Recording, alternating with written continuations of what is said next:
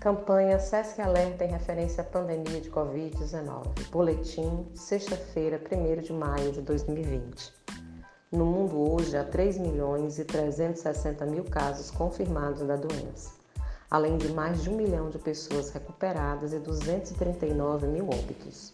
No 66º dia de notificação do primeiro caso de Covid-19 no Brasil, há mais de 92 mil casos confirmados 38 mil pessoas recuperadas e 6.412 óbitos. O estado do Maranhão registra 3.805 casos confirmados em 94 municípios. Ressaltamos ainda 871 pessoas recuperadas e 234 óbitos, além de 9.182 casos suspeitos e 4.452 descartados. Total de testes realizados em âmbito público e particular: 8.253. Faça sua parte. Fique em casa.